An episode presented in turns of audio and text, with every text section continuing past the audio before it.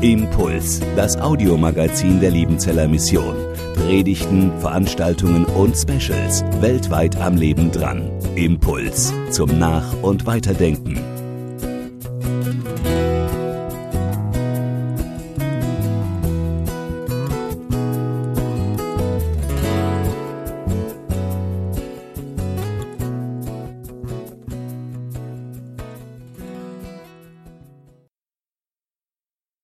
Das Vortragsthema dieses Abends, da gab es schon ein paar Rückfragen. Was wird jetzt auch das? Was kommt da wohl heute Abend? Bin mir nicht sicher, was Sie für Erwartungen mitgebracht haben und ich bin nachher gespannt, was Sie mir sagen, ob ich Ihre Erwartungen irgendwie getroffen habe oder nicht. Es ist ein Thema, das mich selber sehr bewegt. Ein Thema, mit dem ich intensiv umgehe, das mich als einer, der viel Verantwortung trägt in verschiedenen Kontexten des Pietismus, das mich sehr umtreibt. Und das möchte ich mit Ihnen heute Abend teilen in diesem Vortrag.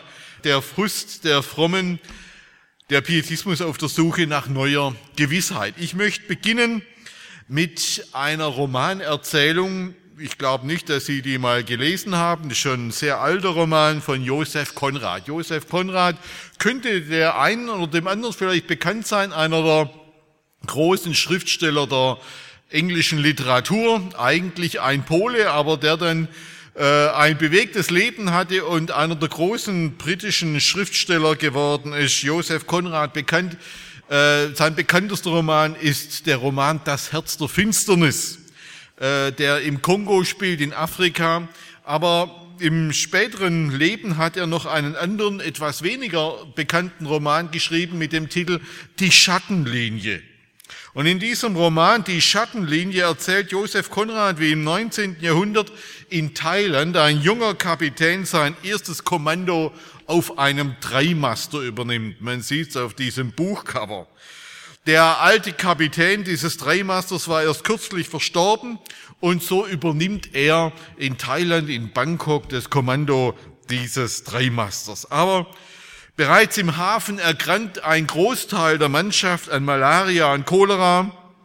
Der junge Kapitän ist aber der festen Überzeugung, dass frische Seeluft der Mannschaft guttun würde und zur Genesung beitragen würde. Deshalb befiehlt dieser junge Kapitän voller Euphorie und Enthusiasmus, wir stechen in See.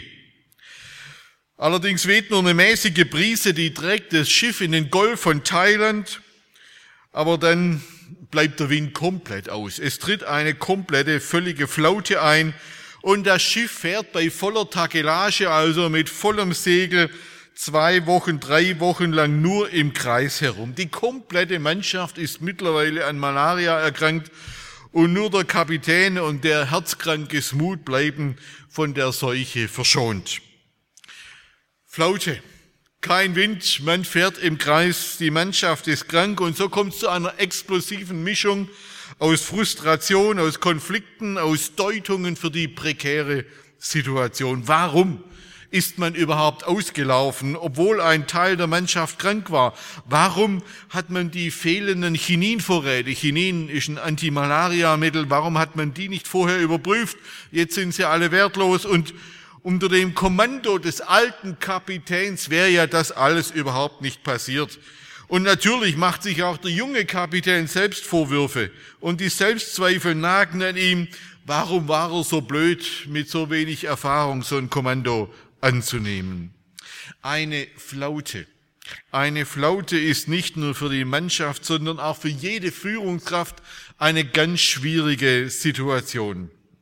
Und irgendwann äußert dann auch noch der erste Offizier eine metaphysische Deutung für die Flaute. Er verbreitet das Schauermärchen, der verstorbene Kapitän habe das Schiff mit einem Fluch belegt und hindere es jetzt daran, in den Hafen zurückzukehren. Hilfreich ist sowas auch nicht. Als die Flaute zu Ende geht, kommt allerdings nicht nur Wind auf, sondern jetzt kommt gleich ein Sturm auf. Mit letzter Kraft gelingt es der kranken Mannschaft noch das Großsegel zu reffen, damit der Hauptmast unter dem Sturm nicht zusammenbricht. Zuerst zu wenig Wind, dann auf einmal zu viel Wind. Schließlich gelingt dem jungen Kapitän in 40 schlaflosen Stunden im Alleingang das Schiff bis zur Außenrede von Singapur zu steuern und dort dann das Notsignal zu hissen, damit Ärzte an Bord kommen und die kranke Mannschaft an Land bringen können. Warum in aller Welt, fragen Sie sich jetzt, erzählt der uns die Geschichte eines über 100 Jahre alten Romans von Josef Konrad? Nun, ich erzähle sie deshalb, weil das sozusagen eine These ist, die ich mit Ihnen mal bedenken möchte. Ich glaube ja, wir erleben gerade auch eine Flaute als Bewegung des Pietismus. Wir befinden uns als Pietismus gegenwärtig in einer ganz ähnlichen Situation der Windstille und der Flaute. Wir kommen aus einer Zeit großer Aufbrüche. Ende der 60er Jahre, Anfang der 70er Jahre, kam es zu einer richtig dynamischen Aufbruchsbewegung im deutschen Pietismus. Damals wurden sehr viele Ausbildungsstätte, Werke, Initiativen gegründet. Ich habe hier mal alles auf so eine Folie gepackt. Da werden Sie manches kennen, ganz sicher das Albrecht Bengelhaus 1969 gegründet die staatsunabhängige Theologische Hochschule in Basel, früher die FETA 1970, das Theologische Seminar Bibelschule Eitlingen 1970, die Studentenarbeit in Krelingen in Norddeutschland 1972, die FTH in Gießen 1974 gegründet, die Lausanner Bewegung, wo sich sozusagen die weltweite evangelikale Bewegung zum ersten Mal getroffen hat 1974, Hilfe für Brüder 1980, christliche Fachkräfte 1984.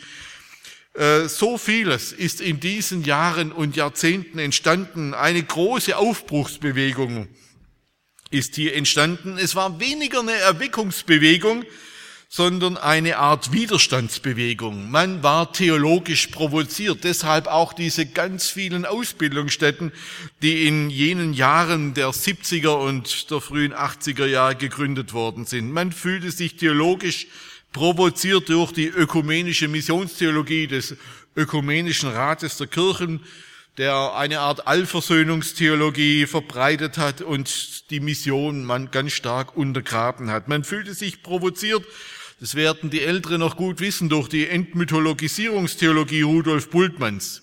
Und auf diese Provokationen hat man vor 50 Jahren reagiert. Und man muss wirklich tief durchatmen, wenn man sich diese Liste da mal anschaut, die Dynamik dieser Bewegung der frühen 70er Jahre sich vor Augen stellt. Fritz Laubach, der damalige Vorsitzende der Deutschen Evangelischen Allianz, hat 1972 ein Buch veröffentlicht über den Aufbruch der Evangelikalen, in dem er diese Dynamik auch in ein Buch gepackt hat und damals beschrieben hat.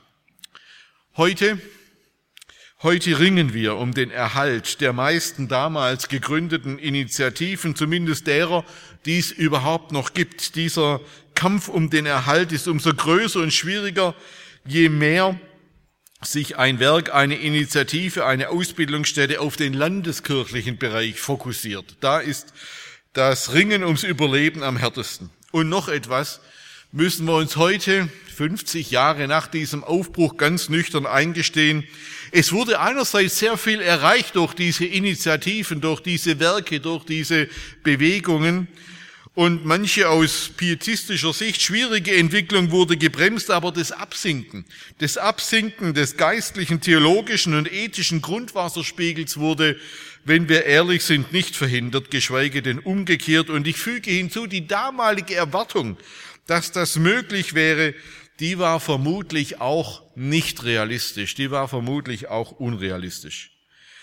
Die geistesgeschichtliche Tsunamiwelle der Säkularisierung und die mit ihr verbundene Individualisierung genauso wie die Pluralisierung waren und sind so immens, dass es zwar mutig und richtig war und ist, sich ihr entgegenzustellen, aber die Erwartung, diese Entwicklung brechen zu können, die war nicht realistisch.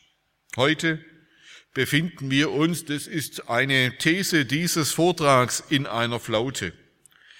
Die Zeit der großen Volkskirchen geht im 21. Jahrhundert zu Ende.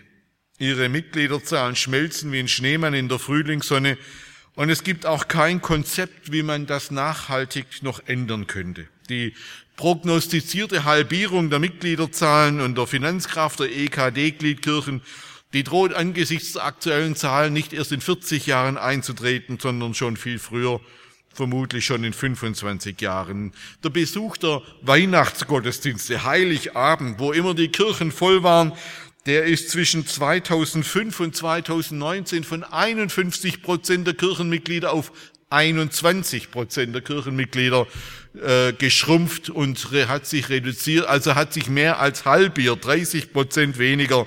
Und das war noch vor der Corona-Pandemie. Die katholische Kirche ist heute in einem schier endlosen Missbrauchs, äh, von den schier endlosen Missbrauchsfällen zermürbt der sie an einen toten Punkt gebracht hat, wie es Reinhard Kardinal Marx vor einigen Monaten mal sehr drastisch formuliert hat. Die zwölf Grundsätze der EKD, die sind eine gute Orientierungshilfe, finde ich gar nicht schlecht, aber auch sie werden diesen Prozess nicht aufhalten, sondern allenfalls begleiten können.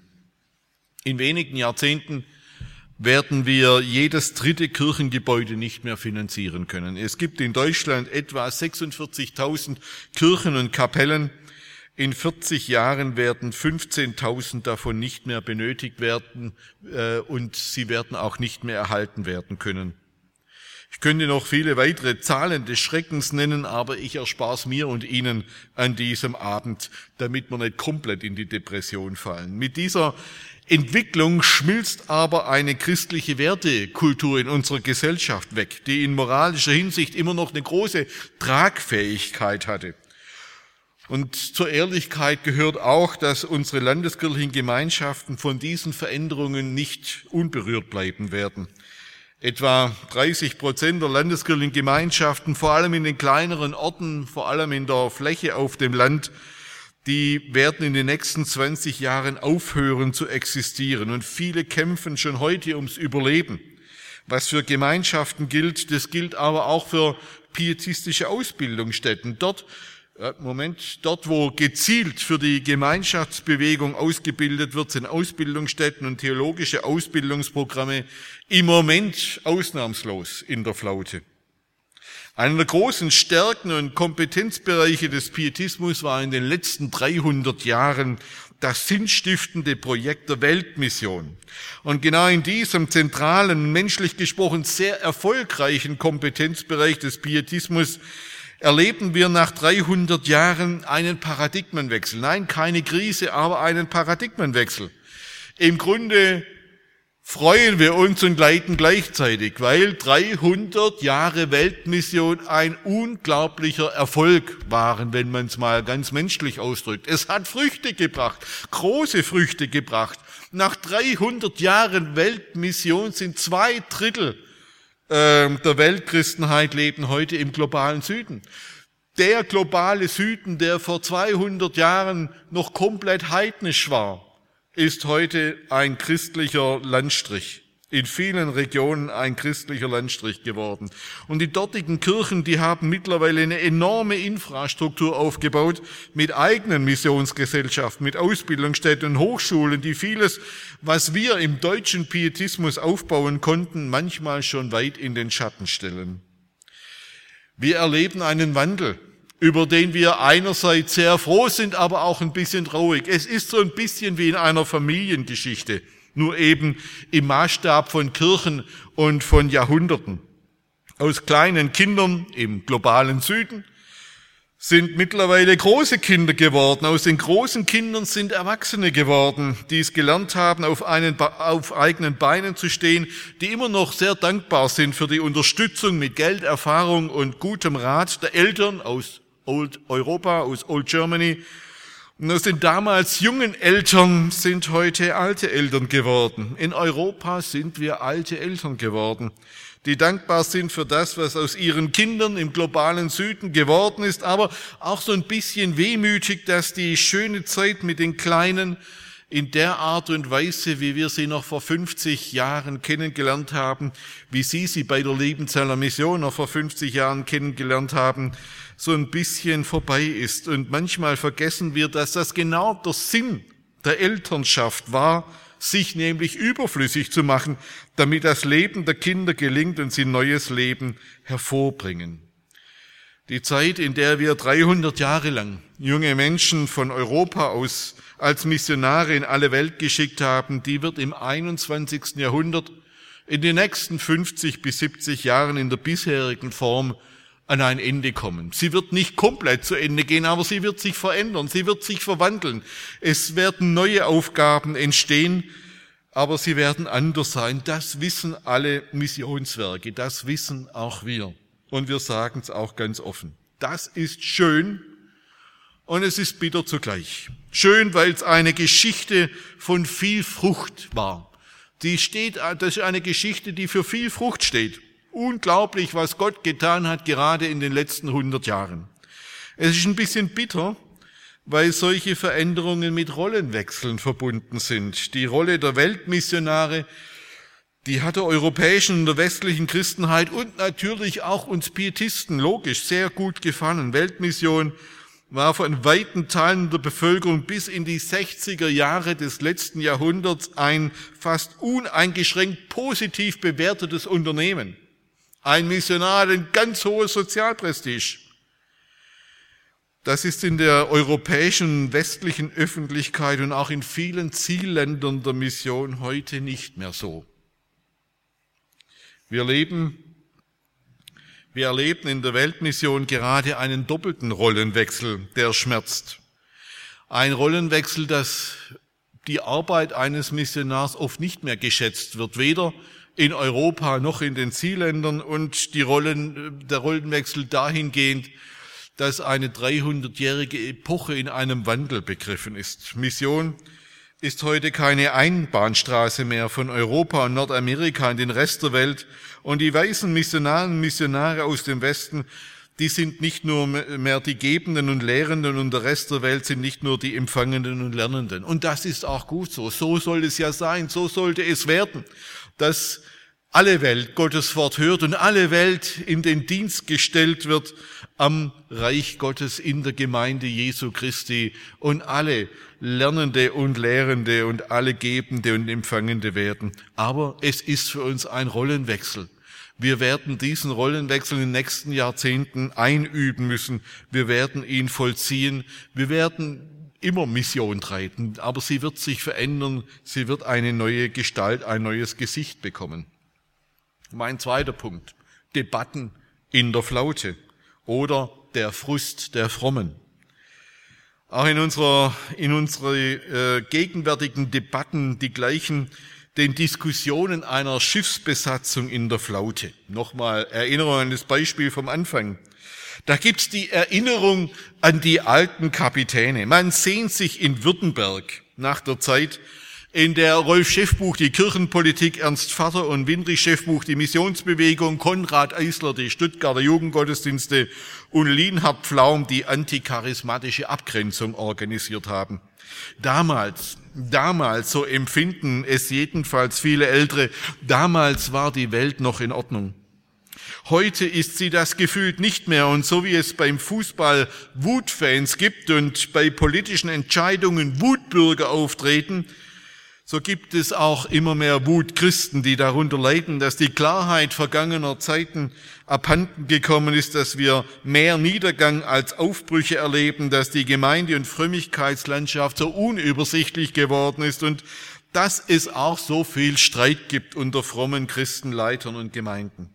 Die Wut über was auch immer ist ein Begleitphänomen in unserer Gesellschaft. Und nicht nur ein Begleitphänomen in der Gesellschaft, sondern auch immer mehr in Gemeinden, Kirchen und Werken. Pastoren, Gemeinschaftsleiter, Rektoren und Bischöfe, die wissen ein Lied davon zu singen. Unzählige Wutmails, Wuttweets, Wutposts und ja, tatsächlich immer auch noch Wutbriefe, ganz normal vom Postboten zugestellt, landen in unseren Briefkästen oder in den digitalen Briefkästen und zeugen von einer Verzweiflung, die aus einer tiefen Verunsicherung herrührt. Und die implizite und manchmal auch ganz explizite Botschaft in diesen Wutmails, die lautet, macht was, macht, macht, macht was, dass es wieder wird wie früher. In dieser Situation, da kommen von der einen Seite immer mehr Forderungen nach einem tiefgreifenden Identitäts- und Kurswechsel.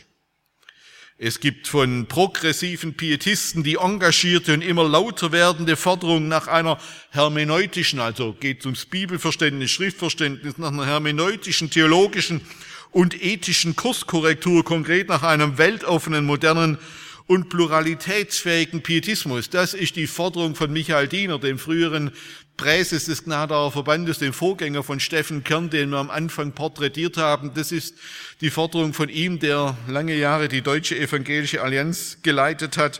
Er sagt, es muss ein Kurswechsel her. Die Debatte, die nahm ihren Ausgangspunkt bei der Frage nach der Bewertung gleichgeschlechtlicher Sexualität und den Umgang mit gleichgeschlechtlichen Paaren aber von dem Punkt aus sind wir mittlerweile längst noch in viel tieferen theologischen Streitereien gelandet. Es geht heute um Fragen der Soteriologie, des Schriftverständnisses. Es geht um Fragen, gibt es überhaupt noch ein letztes Gericht Gottes? Ist der Glaube an Jesus Christus das entscheidende Kriterium für Rettung und Verlorenheit?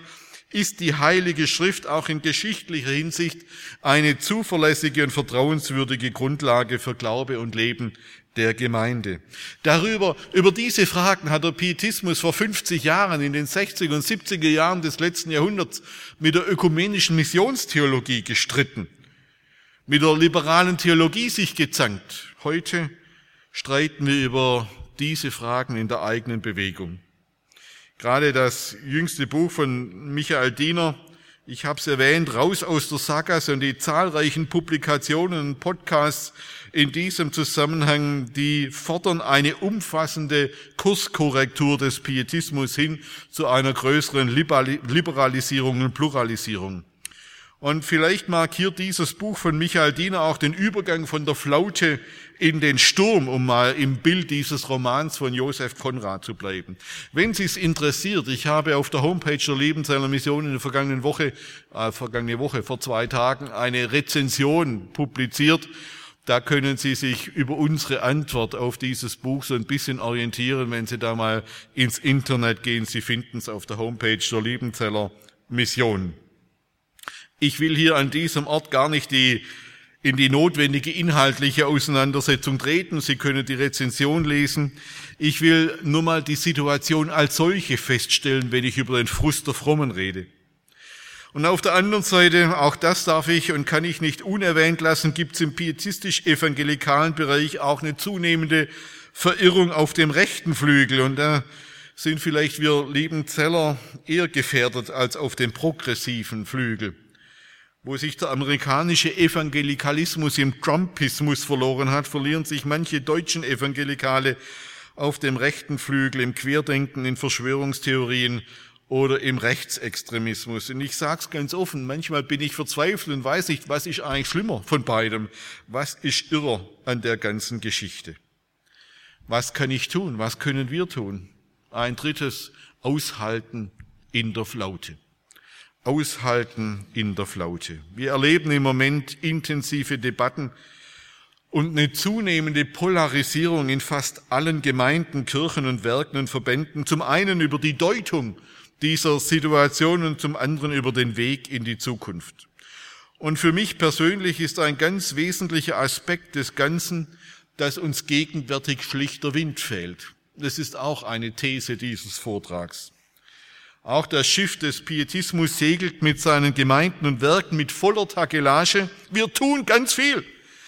Aber wir kommen, wenn überhaupt, nur langsam vorwärts und die zermürbenden Debatten und Auseinandersetzungen sind auch eine Folge dieser Situation. Den Wind, den Wind, den ein Segelschiff braucht, den Wind, den das Schiff, das sich Gemeinde nennt, braucht, den können wir nicht machen. Das ist unsere Ohnmachtserfahrung.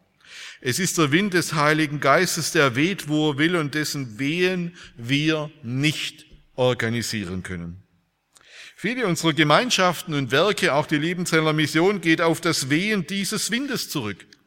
Der Alt- und Neupietismus verdanken sich einer von diesem Wind des Heiligen Geistes getragenen Erweckungsbewegung. Alle Glaubensmissionen des 19. Jahrhunderts, da gehört auch die Liebenzeller Mission dazu, die verdanken sich ebenfalls einer von Gottes Geist getragenen Erweckungsbewegung in der zweiten Hälfte des 19. Jahrhunderts und dem sinnstiftenden und motivierenden Auftrag der Mission im globalen Süden beziehungsweise unter Chinas Millionen als Heinrich Körper vor 120 Jahren zur Mission unter Chinas Millionen aufrief. Es war schon Hudson Taylor, der das ja vorher ähm, äh, angefangen hatte, dieses Werk. Da war das damals unmittelbar plausibel. Das musste man niemandem erklären. Das musste man nicht lang begründen und lange Zeit und in einer Zeit der Erweckung haben sich dann die Segel mit Wind gefüllt, um es mal in diesem Bild zu sagen, und die Gemeinde um die Mission in die Zukunft getragen, weil das klar war. Da sind Millionen von Chinesen, die das Evangelium brauchen.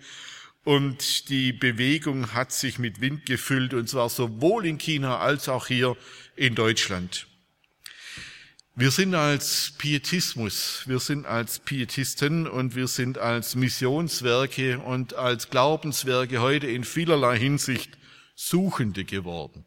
Wir sind Suchende geworden, die nach dem rechten Kurs, nach gangbaren Wegen und auch nach einem neuen Auftrag suchen. Wir warten auf Wind.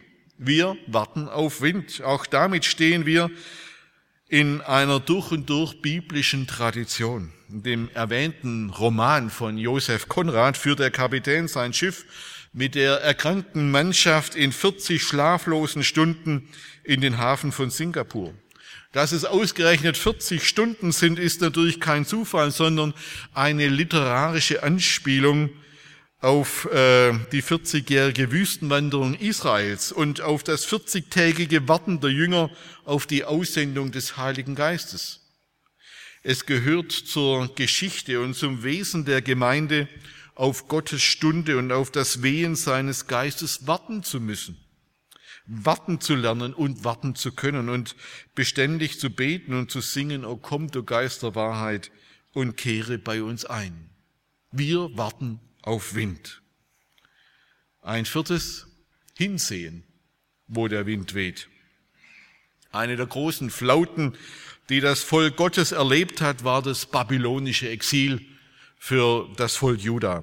Je nach Zählung dauerte diese Flaute zwischen 47 und 70 Jahren. Und in diese Flaute hinein spricht die Prophetie Jesajas, durch die Gott sein Volk zum Sehen motiviert. In Jesaja 43, da heißt es, gedenkt nicht an das Frühere und achtet nicht auf das Vorige, denn siehe, ich will ein Neues schaffen, jetzt wächst es auf, erkennt ihr es denn nicht? Ich mache einen Weg in der Wüste und Wasserströme in der Einöde. Ein Hauptproblem in der Krise ist der verstellte Blick für das Wirken Gottes, der auch in der Wüste oder der Flaute mit seinem Volk und seiner Gemeinde unterwegs und oft in verborgener Weise am Wirken ist. Und so wie Gott Israel zum Hinsehen auffordert, so sollten auch wir das Hinsehen nicht vergessen. Und bei diesem Hinsehen erkennen wir ermutigende Trends in und außerhalb des Pietismus. Zu diesen Trends gehören auch die zart wachsenden Gemeinschaften und Jugendarbeiten, die es gibt, die es gibt mitten in unserem Land. Ein Megatrend ist die zunehmende pietistische Leidenschaft für soziale, diakonische und sozialmissionarische Arbeit der Gemeinde inmitten einer entkirchlichten Gesellschaft. Das war das Hauptthema übrigens von Steffen Kerns Antrittspredigt als Gnadauer Präses, dass wir die Liebe wieder entdecken. Die diakonische Liebe in einer Gesellschaft, die nichts größer braucht als Menschen, die ihnen mit Liebe begegnen und sie das wieder entdecken und wahrnehmen in einer Gesellschaft, die im Grunde die Diakonie delegiert hat an staatliche Institutionen, an riesige Diakonieplayer, die aber die Liebe nicht mehr produzieren können. Und es muss die Liebe wieder in die Gemeinde zurückkehren, damit sie ihren diakonischen Auftrag wieder entdeckt und gerade über den diakonischen Auftrag wieder zu einer missionarischen Vollmacht gelangt. Dieser Trend drückt sich in, im Erfolg von Studiengängen an pietistischen Hochschulen aus, die Theologie und soziale Arbeit miteinander verbinden und im Wachstum derjenigen Gemeinschaften, die sich einem sozialen Auftrag in unserer Gesellschaft stellen. Vorher waren die APs in Stuttgart sichtbar. Da hat etwas zu blühen begonnen in diesem Hoffnungshaus und in diesem Hoffnungsland. Und der innovativste Pietismus ist gerade möglicherweise der Altpietismus mit den großen Projekten, die dort begonnen werden, wo man die Liebe und die Diakonie wieder zurückholt in die Gemeinde und sie nicht auslagert an die großen diakonischen Werke, die das mit hoher Professionalität, aber mit immer weniger geistlicher Vollmacht füllen können. Ein weiterer Trend ist die neue Lust am Beten, die junge Pietisten zu Gebetstreffen und in Gebetshäusern zieht. Ein anderer Trend ist, dass immer mehr freie evangelische Kitas und Schulen entstehen, weil nicht nur christliche Eltern, sondern auch immer mehr nichtchristliche Eltern merken, wie, richtig eine, wie wichtig eine gute und von christlichen Werten geprägte Schule für ihre Kinder ist und wie sehr sich diese Schulen von anderen abheben. Ein wichtiger Trend, das sind auch die vielen Menschen aus dem globalen Süden, die als Geflüchtete oder als Migranten in unterschiedlicher Art und Weise hier geistliches Leben neu entfalten, weil sie mit einer Glaubensfrische kommen, von der wir uns eine dicke Scheibe abschneiden können. Und es ist unser Gebet unter dem Stichwort Reverse Mission, umgekehrte Mission, wieder die dynamischen Kinder, die, der, die die deutsche Missionsbewegung, die europäische Missionsbewegung im globalen Süden gezeugt hat, dass diese Kinder wieder das Evangelium zurücktragen nach Europa, nach Deutschland. Schließlich ist außerhalb des Pietismus ein Megatrend die Gründung und das Wachstum vieler freier Gemeinden, die keiner Kirche und keinem Verband mehr angehören. Das ist eines der ganz erstaunlichen Ergebnisse einer Untersuchung, die unser Limris-Institut, die IHL, die Hochschule, hat ein Forschungsinstitut. Und dieses Forschungsinstitut hat in den letzten zwei Jahren eine riesige Studie gemacht in der Metropolregion Stuttgart. Also das ist so alles, was im mittleren Neckarraum so an Landkreisen zwischen Ludwigsburg und Esslingen, zwischen Böblingen und Weiblingen äh, so da ist. Und die haben untersucht, wie viele Gemeinden gibt's da eigentlich? Was trifft sich da alles an christlicher Gemeinschaft? Und hat mal geguckt, alles, was sich selbst christlich nennt, das wollen wir mal in einer großen Untersuchung erfassen, in einer Liste. Und man hat 1434 Gemeinden im, in dieser Metropolregion gefunden. Und das ganz Erstaunliche ist, dass in der Metropolregion Stuttgart fünf Prozent der Bevölkerung an einem Sonntag durchschnittlich in einem Gottesdienst ist. Das ist eine ganz erhebliche Zahl. Hätte niemand gedacht. Fünf Prozent gehen in einen Gottesdienst. Aber da wurde dann auch sichtbar, der größte Block neben dem äh, Katholizismus und neben dem Protestantismus unserer Landeskirchen, der EKD-Gliedkirchen, der größte Block besteht mittlerweile aus freien protestantischen Gemeinden.